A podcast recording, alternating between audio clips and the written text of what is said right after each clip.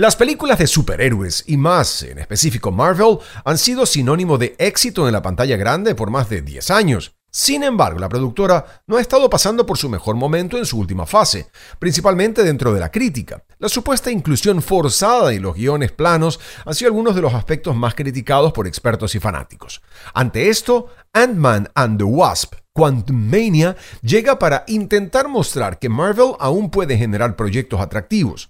Emilio López nos da de inmediato los detalles.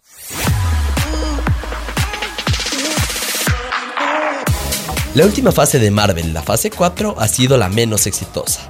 La crítica y los fanáticos han destrozado la mayoría de los proyectos, con excepción de cintas como Spider-Man No Way Home y la serie de Loki. Esto se da en gran parte por la gran cantidad de productos que lanza la compañía, haciendo que la calidad se vea perjudicada. Además, el intentar hacer que todas las películas y series estén conectadas ha causado que existan varios agujeros dentro de sus guiones, que los fanáticos no han sabido perdonar.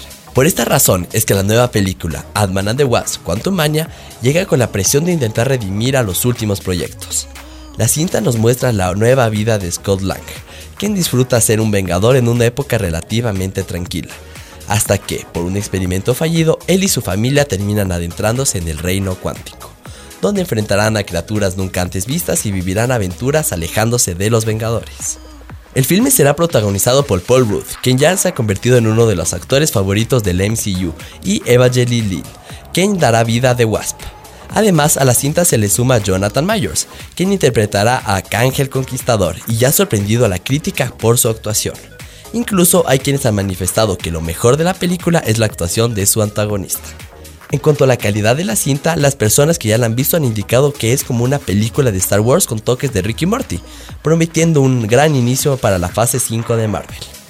En líneas generales, Ant-Man and the Wasp Quantumania ha sido bien recibida por la crítica, pero también tiene críticas negativas, principalmente que indican que tarda mucho en arrancar. Emilio López, El Mundo en 7 días.